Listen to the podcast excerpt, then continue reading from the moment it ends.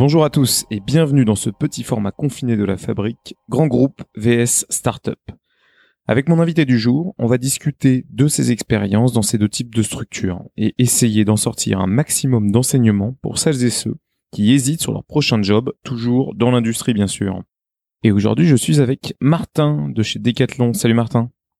Salut Thomas, ça va? Ça va nickel, écoute. Euh, Aujourd'hui, je suis très très content de pouvoir discuter avec toi. On va pouvoir parler de deux entreprises qui moi vraiment me me parlent beaucoup, euh, que ce soit la startup ou le grand groupe, euh, car aujourd'hui on va parler de Netatmo et de Decathlon. Mais avant d'aborder ces deux entreprises avec lesquelles tu as ou tu travailles, est-ce que tu peux commencer Martin par te présenter s'il te plaît? Euh, oui, donc euh, je suis issu d'une école d'ingénieur à Lille qui s'appelle l'ICAM, qui est plutôt tournée euh, industrielle euh, mécanique. J'ai découvert le design lors de mon stage de fin d'études chez Decathlon en innovation euh, sur le thème de la chaussure. Et ce, cette nouvelle discipline m'a un peu titillé. J'avais envie de creuser parce que je la trouvais très complémentaire au métier de ingénieur conception. Donc j'ai fait un master spécialisé dans une école de design industriel à Paris qui s'appelle Strat et j'ai terminé par un stage dans une startup de services d'impression 3D qui s'appelle Sculpteo. Euh, suite à ça, j'ai fait mon premier job euh, chez Netatmo pendant cinq ans en tant qu'ingénieur euh, conception mécanique. Donc Netatmo, c'est une petite entreprise qui conçoit des, des objets connectés. Aujourd'hui, elle est pas si euh, petite puisqu'elle a été rachetée par le grand. J'en parlerai plus en détail tout à l'heure. Et euh, voilà, au bout de mes cinq ans, euh, j'avais envie de découvrir un peu trop chose. J'avais euh, fait le tour de, de mon métier. Euh, puis aussi pour des raisons personnelles, euh, je souhaitais y retourner dans ma vie d'origine à Lille. Et donc, donc je suis parti chez Decathlon, qui est en effet une boîte beaucoup plus grosse. Et donc voilà, je pratique le métier de deux métiers ingénieur conception mécanique, comme chez Netatmo, mais aussi chef de projet technique, maintenant depuis deux ans tu nous détailleras un petit peu ces deux jobs après, mais là j'aimerais déjà qu'on reprenne un petit peu euh, cette histoire de stage. Tu as parlé de chaussures et tu as parlé de découverte du design. Est-ce que tu peux euh, détailler un petit peu ça? Oui, bien sûr. Euh, alors déjà, chez Decathlon, c'est, si je me trompe pas, c'est une des premières entreprises françaises à avoir intégré le design dans ses équipes de conception. Donc, en général, voilà, chez Decathlon, mais aussi dans beaucoup d'autres entreprises aujourd'hui. Euh, une, une, équipe de conception, c'est euh, principalement un chef de produit, un ingénieur et un designer. Et donc euh, là, lors de mon stage, j'avais un rôle d'ingénieur produit. Et donc je bossais bien sûr avec un designer, un métier que que je connaissais à peine. On avait eu à peine quelques heures de cours à l'ICAM. Et voilà, je me suis rendu compte que en tant qu'ingénieur, euh, on était capable de, vraiment développer des, des, produits qui soient euh, fiables, euh, techniques, qui répondent au cahier des charges. Mais voilà, ça manquait un peu de sensible. on manquait une dimension esthétique, que l'utilisateur se sente bien avec son produit. C'est voilà tout ce que j'ai découvert à ce moment-là avec le, le design. Donc à la fin de ce stage, finalement, euh, tu avais euh, produit euh, une chaussure. comment ça se passe pendant six mois? J'imagine c'est c'est une nouvelle chaussure, c'était du running, c'était de la randonnée. Qu'est-ce que c'était? Voilà, je peux pas donner beaucoup de détails, mais voilà, l'idée c'était une, innovation sur la, chaussure dans l'idée de, faciliter son, son enfilage. Chaussure, il y a quand même pas mal de contraintes, à la fois parce que c'est un produit qui résiste le, le, poids du corps toute la journée pendant plusieurs mois, voire plusieurs années, donc quand même beaucoup de contraintes mécaniques. Euh, en même temps, on veut que ce soit euh, confortable, donc avec une partie textile, tissu, mousse. donc voilà, combinaison de parties rigides, parties flexibles, mais aussi on le porte sur soi, donc forte contrainte esthétique. on veut que ça nous plaise. Donc là, l'ambition en plus de toutes ces contraintes classiques, c'était faciliter l'enfilage, le, le désenfilage. Donc au bout de six mois, tu finis ce projet et là, tu te dis ah j'ai finalement identifié cette école de design et je vais rajouter finalement un master à ma formation initiale d'ingénieur. Euh, et au, travers de ça derrière, tu enchaînes avec ce stage chez Sculteo qui est devenu maintenant un, monstre un petit peu de l'impression 3D en France. Oui. Euh, est-ce que tu as pu voir vraiment une différence dans ton approche, notamment, euh, je pense à l'usage dont tu nous as parlé, entre les méthodes que tu as appliquées chez Sculteo et ce que tu avais fait auparavant chez Decathlon avant cette formation, euh, ce master en design? Alors euh, déjà, ce qui est assez euh, particulier euh, chez Sculteo par rapport aux autres entreprises que, que j'ai pu faire, on peut plutôt faire le parallèle de Sculteo avec plutôt une usine. Le but de Sculteo, c'est produire de, des, des, pièces en impression 3D. Hein. Ils ont ils ont des machines industrielles, et ils en font énormément. Leur, leur vocation, c'est pas forcément concevoir des, des pièces, euh, parfois, certains euh, clients en grand compte leur demandent de, de faire des, des, conceptions, mais disons que c'est pas leur euh, leur mission principale. Donc voilà, moi en tant que ingénieur conception mécanique, il y avait moins de sens que, que, que je reste chez eux. Donc, voilà, j'étais j'étais ravi de découvrir leur fonctionnement, apprendre énormément niveau impression 3D, mais mais en fait, j'ai pas vraiment pu pratiquer ce métier et faire du, du développement chez Sculpteo. Si, si je rappelle euh, peut-être rapidement, mais Sculteo, le principe, je, je m'en suis jamais servi, mais c'est tu envoies euh, un fichier, un 3D euh, d'une pièce que tu veux imprimer en, en, en, 3D. En fait, eux, ils ont tout un stock d'imprimantes 3D, pardon, et ils impriment des pièces à la demande. Ouais, tout à fait. Ils ont un panel de technologies et de matériaux très large. Ils ont un site en ligne très bien fait où euh, vous pouvez changer de matériaux, changer les dimensions, même parfois modifier votre, votre, pièce, faire des euh, euh, une pré-étude, voir si elle sera suffisamment résistante. Voilà, ils ont plein de petits modules en ligne pour euh, bien choisir euh, le résultat d'impression. Et vous avez un, un, prix en temps réel, donc très pratique euh, pour commander des pièces. Une fois cette expérience du coup que tu termines, tu décides à partir dans une autre startup, euh, à l'époque qui était encore relativement petite, ce qui s'appelle donc Netatmo, Netatmo qui fait des objets connectés de toutes sortes. Là, je pense que tu vas pouvoir nous préciser un petit peu ça. Bien sûr. Euh, comment comment tu trouves euh, cette opportunité chez Netatmo en sortant de chez Sculteo de ce de ce dernier stage? De manière assez classique. Hein. Euh, pour moi, en fait, quand je cherchais mon premier job, la taille de l'entreprise, ça avait pas tellement d'importance. C'était pas mon mon critère, euh, mon premier critère. Ce qui était important pour moi, c'était euh, pouvoir euh, pratiquer mon métier de, de développement de produits en tant qu'ingénieur et voilà dans un contexte agréable, sympa. Et donc j'ai postulé de manière très large, aussi bien dans des petites boîtes que dans des gros groupes. Pour la petite anecdote, Netatmo, je connaissais pas du tout. Simplement, j'ai fait un tour à la Fnac parce que ouais, je suis un peu geek, donc J'étais voir les objets connectés du moment et euh, il y avait un, un tract euh, sur le rayon, un tract de Netatmo, donc j'ai emporté. Et en fait, c'est seulement euh, une ou deux semaines après que j'ai sorti de mon sac et j'ai regardé, ah bah je connais pas, ils font des objets connectés. Bon bah je vais envoyer un, une candidature spontanée. Et coup de chance, euh, ils cherchaient euh, quelqu'un sur sur ce poste-là à ce moment-là. Et, et donc ça, ça a été très vite pour le recrutement. Ils te recrutent donc pour faire du développement de produits c'était quoi ce premier produit que tu as développé chez Netatmo Si euh, tu as le droit d'en parler, bien sûr. Oui. S'il est dans la rue. Là, pour le coup, euh, c'était il y a quelques années, donc euh, maintenant, les produits sont sortis. Donc voilà, le métier, c'est euh, de développer des produits sur la partie technique. Bon, déjà, la structure de, de Netatmo, niveau technique, il va y avoir les équipes mécaniques, dans lesquelles je faisais partie, les équipes électroniques qui développent la carte électronique, et les équipes logicielles qui vont développer euh, le logiciel embarqué, le, le back-end, le front-end, etc. Euh, donc dans l'équipe mécanique, nous on a pour but de développer euh, surtout le l'encapotage de, de, la carte électronique, grosso modo. Donc voilà, avoir des produits attractifs qui respectent le, le, design, mais aussi qui remplissent bien sûr les, contraintes mécaniques, les le résistance aux conditions extérieures comme le, le soleil, le, les températures. Et donc euh, voilà, notre objectif est vraiment de développer euh, ces, produits. Donc toute cette partie-là a été faite après. Toi, tu développais en tout cas tous les standards et tu travaillais, j'imagine, euh, main dans la main avec des fournisseurs euh, d'injection plastique, ce genre de choses. Alors je ne sais pas exactement sur quel produit donc quel type de fournisseur, mais c'était ça. Donc c'était vraiment d'un côté développer les standards et les appliquer, euh, et après aussi gérer euh, notamment l'ensemble des interfaces. On en a parlé avec avec l'électronique. Oui, bien sûr. Oui, tu me demandais quelle euh, typologie de produit euh, tout à l'heure. En effet, on n'est pas euh, chez Netatmo, on n'était pas vraiment rattaché à une typologie. Pour te donner un ordre de grandeur, quand, quand je suis arrivé euh, à ce moment-là, il y avait 35 personnes en tout dans l'entreprise. J'étais la deuxième personne en, en conception mécanique. Et euh, grosso modo, l'organisation, c'était la personne qui avait du temps dispo prenait le projet arrivant. Quoi. Donc mhm. pour eux, j'ai surtout fait des produits autour de, de la sécurité, comme des, des, caméras, des capteurs de mouvement, des alarmes.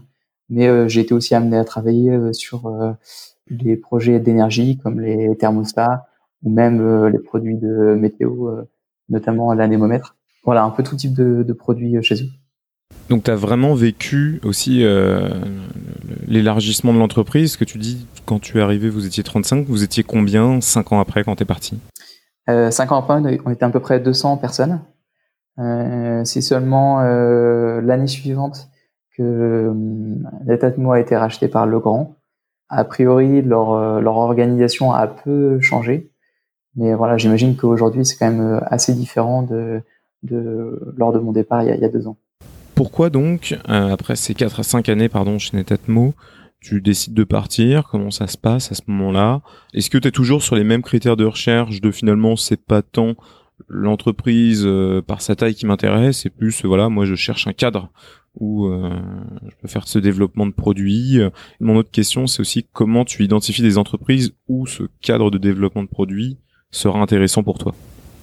Oui, bah, chez Netatmo, voilà, au bout de au bout de cinq ans, euh, j'avais fait le tour euh, de mon métier, j'avais euh, développé plusieurs produits, c'était passionnant, j'ai vécu une superbe expérience. Mais voilà, j'avais envie de un peu voir autre chose. Comme c'est une petite entreprise, il n'y a pas non plus énormément de, de typologie de métier. voilà, j'aurais pu passer peut-être sur l'électronique ou le soft, mais à la fois c'était pas mon souhait ni mes compétences. Donc voilà, je, voulais rester sur un métier euh, mécanique. Donc euh, ça c'est la première raison pour laquelle changer. Et puis voilà pour pour découvrir autre chose. Et en effet, mes critères de choix avaient assez peu évolué, donc ça restait euh, pratiquer le métier que j'aime dans un cadre agréable. Donc peu importe la, taille de l'entreprise. Donc j'ai continué à postuler dans des petites entreprises, des grosses entreprises. Et comment est-ce qu'on peut savoir si euh, une entreprise est agréable, c'est euh, difficile. Donc, euh, bah, déjà, on essaie de se renseigner en contactant des personnes qui peuvent être là-bas, soit des, des connaissances, soit même faut pas hésiter sur LinkedIn, y aller un peu au culot, mais voilà, si on a une réponse, souvent les gens sont assez ouverts à parler librement. Et, aussi comment sentir l'ambiance lors de, l'entretien quand on vient sur place dans l'entreprise, on essaie de ressentir, on, regarde les gens qui qu'on croise, on dit bonjour, euh, on peut facilement ressentir l'ambiance euh, hein, rien qu'en quelques minutes ou quelques heures. Je, je, je, suis tout à fait d'accord et c'est super intéressant et, et d'autant plus important effectivement. Dans ce cas-là, ouais, même presque d'avoir des questions type un petit peu que tu vas poser, essayer de, de, de, de jauger un peu tes interlocuteurs lors d'un entretien pour voir, ok, est-ce que avec eux, parce que eux en tout cas se posent ces questions-là sur toi, mais c'est vrai que c'est aussi vachement important, c'est ce que tu dis de que ça se fasse dans les deux sens quoi. Est-ce que ah moi je me vois travailler avec ces gens-là euh, demain et est-ce que je vais m'éclater avec eux quoi? Mmh. Ouais, bien sûr, les entretiens c'est vraiment euh, à double sens. Euh, à la fois le recruteur recherche quelqu'un qui va matcher par rapport à la fiche métier, mais aussi par rapport à l'ambiance de l'entreprise. On est tous différents, les entreprises aussi. voilà, il y a différentes manières de fonctionner et on va se sentir plus à l'aise avec telle ou telle euh, manière. Et inversement, euh, la personne qui postule euh, a, le devoir de, de jauger ces critères-là de manière à, si, si, voilà si elles sont pas à l'aise, pas hésiter à dire bah non, je le sens pas, vaut mieux pas continuer plutôt que rompre à la fin de la période d'essai. Et euh, donc là, chez Decathlon, c'est à Villeneuve d'Ascq, ça te fait partir de Paris. Tu fais combien d'entretiens chez eux? Est-ce que justement, comment ça s'est passé pendant ces entretiens? Est-ce que tu as détecté ça, ce, petit truc que tu n'as pas forcément eu? Par exemple, est-ce que tu as eu d'autres entretiens en parallèle avec d'autres boîtes où tu t'es dit, ah non, là, eux, je le sens pas forcément euh, ou pas Alors, euh, j'ai postulé chez, chez Domios, donc chez Decathlon, il y a plusieurs centres de R&D à Lille. Domio, c'est à, à Marc, mais bon, c'est pas très loin. J'ai de la famille euh, dans le Nord, donc c'était pas trop continent pour moi de, venir passer dans des entretiens. Alors déjà, j'ai passé pas mal d'entretiens chez eux, donc j'ai bien pu sentir l'ambiance de l'équipe euh, restreinte en rencontrant euh, beaucoup de personnes, mais aussi en ayant déjà fait un stage quelques années auparavant, je connaissais un petit peu la philosophie Decathlon qui me plaisait. Donc j'avais très peu de, de, de doutes sur le cadre humain chez Decathlon. C'était pas tellement ça que j'avais besoin de, de, vérifier lors des entretiens. Et en effet, il y a eu des, des entretiens que j'ai fait où, euh, voilà, en arrivant chez l'entreprise, euh, il y avait une ambiance froide. Euh, c'est à peine si les gens se disaient bonjour. Euh, où j'ai, pu rencontrer la, la direction, où le, le, le fit est, mal passé. Et, et voilà, c'est, ce genre de, de, de signaux faibles qui peuvent orienter une décision. Et qu'est-ce que tu avais besoin de vérifier chez Domios? Tu m'as dit euh, déjà un peu acquis euh, parce que tu connaissais un peu la boîte et tu, mm. tu, tu voyais un peu ce qui s'y passait. Qu'est-ce que tu avais besoin de vérifier? Là, c'était plus euh, euh, les challenges qui t'attendaient pour ton boulot? C'était quoi? Voilà, là, c'était mon deuxième critère. Donc plutôt, est-ce que le, métier allait me passionner, entre guillemets euh, Donc pour ça, ça allait être bah, quelles sont les, missions? Est-ce qu'il y a des projets sympas ou c'est voilà, est-ce qu'il y a de la création, de l'innovation? Est-ce que c'est que l'amélioration continue? Aussi, euh, j'ai quand même pas mal de typologies de produits. Passer des objets connectés à du matériel de fitness, ça allait aussi être des apprendre de un autre type de mécanique entre, guillemets. Et ça, c'est des, produits qui m'ont assez vite parlé. Et voilà, j'avais envie d'apprendre beaucoup plus, euh, notamment sur sur l'acier, euh, le mécano soudé. Et donc c'était un, un, challenge sympa euh, qui m'a beaucoup plu dans ce, cette mission-là. Et est-ce qu'ils t'ont demandé de faire quelques pompes pour vérifier que tu étais plutôt bon en fitness ou pas? Eh ben, euh, à vrai dire, chez Decathlon, c'est hyper important d'être euh, d'être sportif. L'historique de l'entreprise, ça reste quand même euh, les magasins. ça aussi, c'est quelque chose que, que je ressens de différent chez chez Netatmo, plus une boîte industrielle. Decathlon, voilà, son, cœur de métier, ça reste la vente, le magasin. Et voilà, pour être pour être un bon vendeur, bien savoir conseiller les clients, c'est important de pratiquer le sport euh, concerné. Et donc voilà, dans, dans l'ADN de Decathlon, euh, c'est, important de, pratiquer euh, euh, les produits sur lesquels on travaille. Et donc ouais, c'est, une des, des, questions qui revient très souvent chez Decathlon. Donc tu as pris ton abonnement à la salle à ce moment-là. Quoi. Exactement. Comment ça s'est passé ce, ce changement? Parce que là, il y a quand même donc tu en as parlé, un changement de, de, de culture, euh, d'un côté le magasin, euh, de l'autre côté plus l'industrie. Euh, donc tu as forcément un changement de valeur, changement de taille euh, de bureau d'études autour de toi. Comment comment tu as géré ça? Est-ce que ça s'est bien fait? Est-ce qu'il y a eu quelques difficultés que tu as réussi ou non d'ailleurs à surmonter? Euh, Ouais, il y a quand même des grosses différences. Alors le, le métier de, de, aussi bien chez Decathlon que chez Tadmo, ça reste le même. C'est concevoir des, des produits euh, donc sur mon métier euh, en mécanique. Voilà, l'objectif reste le même. Les grandes lignes du, du process de développement euh, est aussi identique. C'est plutôt le, le, contexte qui va qui va changer, notamment par le nombre de, de collègues et de projets qui sont beaucoup plus nombreux chez, chez Decathlon. Chez Decathlon, bon, il y a, il y a 80 000 personnes dans, dans le monde. Euh, moi, je travaille pour le Domios Cardio, on est euh, à peu près 70 personnes. Et en fait, je vais venir travailler avec une trentaine de personnes euh, en fonction de support, alors que à l'époque, c'était peut-être 5-6 personnes chez Netatmo et moins, moins de 10 quand, quand je suis parti. Voilà, beaucoup plus de personnes et, et de projets. Et ça, ça va changer beaucoup de, facettes de manière de travailler. Donc, par exemple, sur mon emploi du temps, chez Netatmo, j'avais à peu près 4 heures de réunion par semaine. C'est des, petits points pour voir mon avancement avec euh, deux trois personnes, mais ça me laissait énormément de temps pour euh, faire de la conception, pour, euh, pour travailler sur les projets. Là, chez Decathlon, c'est un peu l'inverse. Je peux avoir jusqu'à 20 heures de réunion par semaine réussir à se dégager du temps pour, pour faire de la conception. Et ça nécessite de, s'organiser, de savoir prioriser les, projets à cause de ça. Tu en as parlé un petit peu là, euh, si je poursuis là-dessus, sur le processus notamment. Euh, rien qu'en termes d'heures de réunion, ça, ça montre forcément qu'il y a des processus bien différents. Qu'est-ce que tu en penses aujourd'hui? Est-ce que euh, les critiques hein, qui sont un peu habituelles, c'est manque de processus chez la startup et trop de processus chez le grand groupe? Qu'est-ce que tu en penses?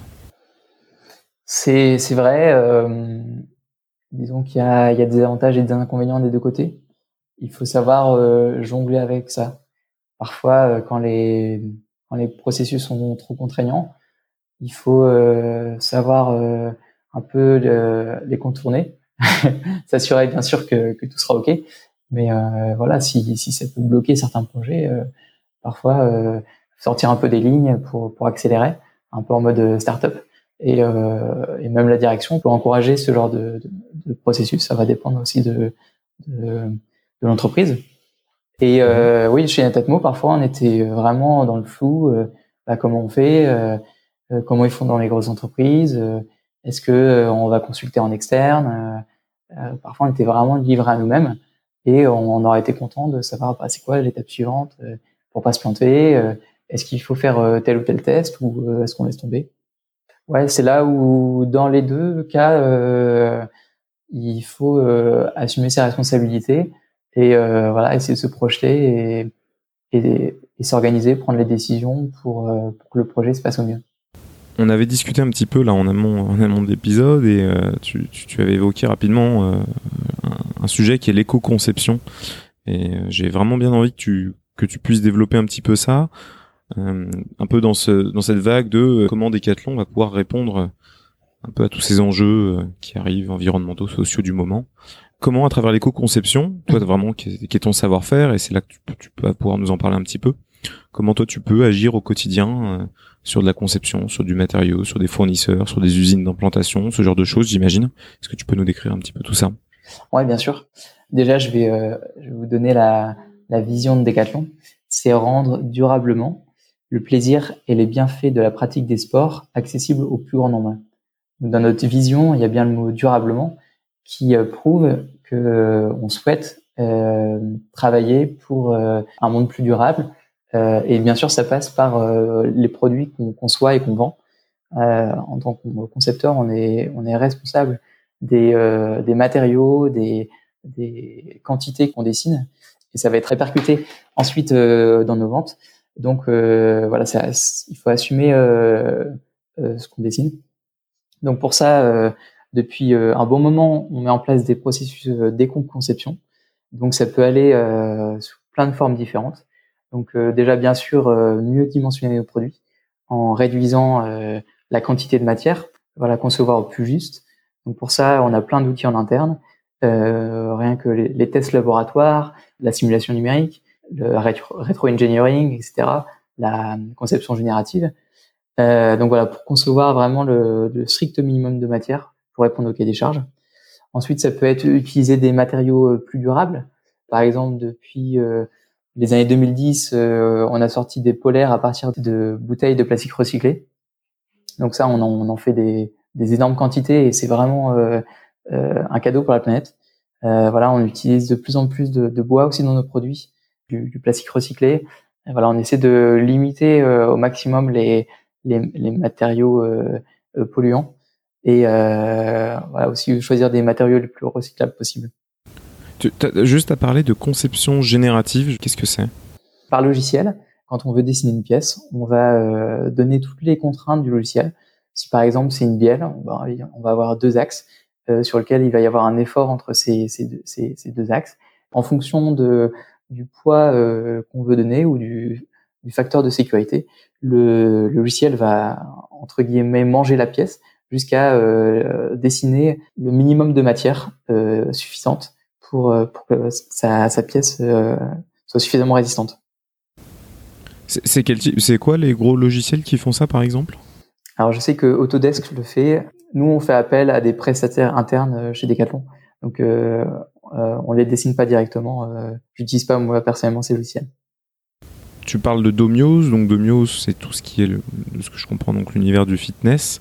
Aujourd'hui, donc tout, tu dis, c'est en fait une espèce de petit BE finalement euh, qui est situé dans la région euh, du Nord, là autour de Villeneuve d'Ascq, du gros BE Decathlon, mais c'est pas directement dans les mêmes bâtiments. Comment comment ça marche un petit peu la division du travail chez Decathlon entre c'est plein de petits BE épars ou est-ce que c'est un gros BE avec quelques îlots autour? Comment ça marche?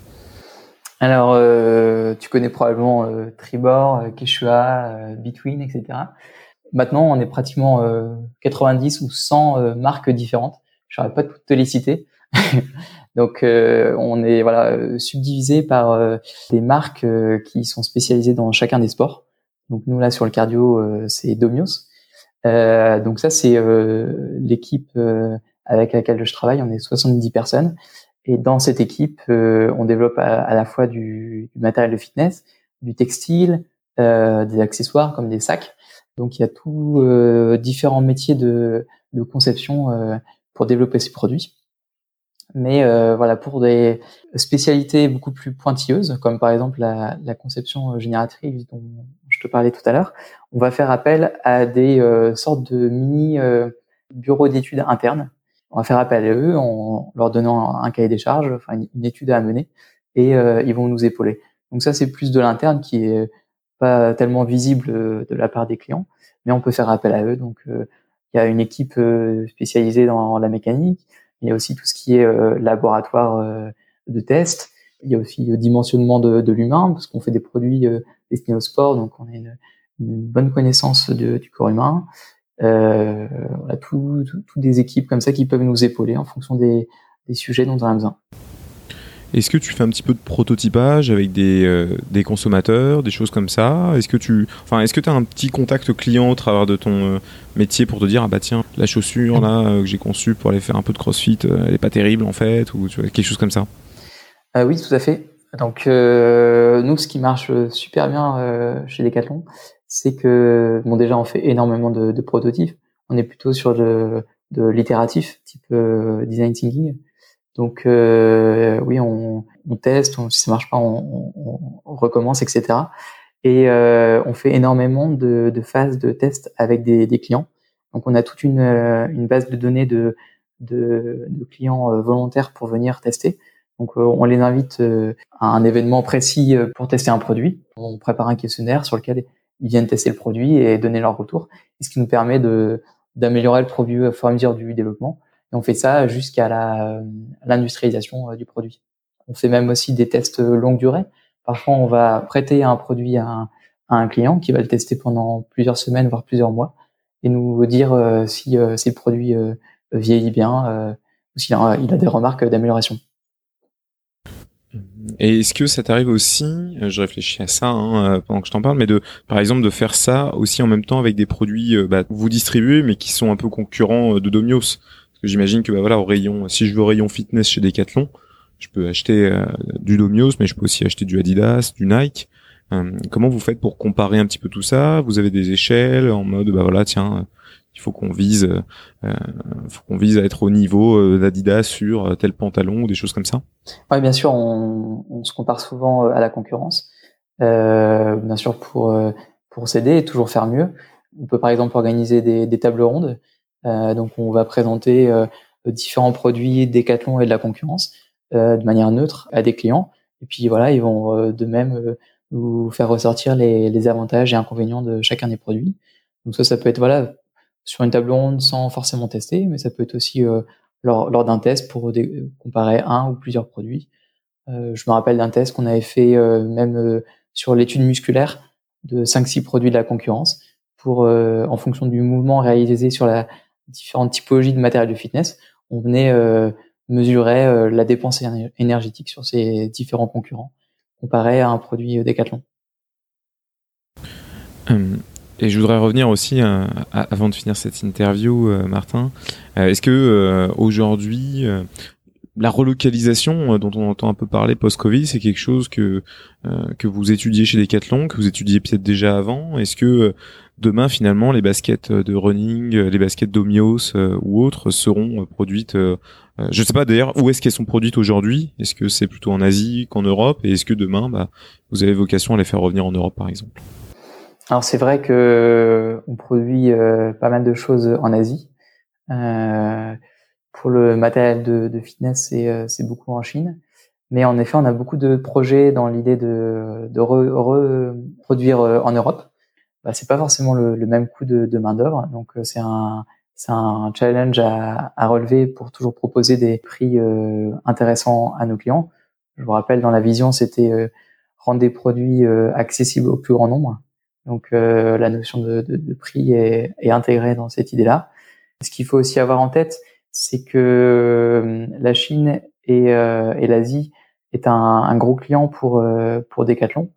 Euh, si je me trompe pas, en chiffre d'affaires, euh, la Chine doit être euh, le troisième pays ou quatrième pays en termes de vente. donc ce qui permet aussi de, de limiter le transport. Donc c'est bien sûr des, des, questions sur lesquelles on travaille avec beaucoup de projets en cours dans ce sens-là. Ouais, donc comment peut-être demain faire une usine en Europe qui approvisionne l'Europe, une usine en Chine qui approvisionne la Chine, mais ça c'est sûr que d'un point de vue coût tout de suite, euh, si tu fais une deuxième usine à la place d'une seule, euh, c'est sûr qu'il va falloir s'y retrouver en tout cas quelque part. Par exemple, nos, nos vélos sont assemblés euh, en Europe, pardon, si ce n'est en France. Il y a, il y a une usine d'assemblage à Lille, par, par exemple, de, énormément de vélos à destination de l'Europe. Donc c'est déjà le cas. Super. Bah écoute, Martin, merci beaucoup pour ce, ce témoignage. Je pense que tu as donné une bonne, une bonne image en tout cas pour ceux qui auraient envie soit d'aller chez Netatmo, chez Decathlon, de pouvoir comparer un peu les deux et plus même un peu plus généralement, la startup et le grand groupe. Est-ce que tu as quelque chose à rajouter pour terminer? Non, euh, pas spécialement. Euh, j'étais ravi de, de, pouvoir partager toutes ces informations. Top. Ben, merci beaucoup, Martin. Merci, euh, Thomas. À bientôt.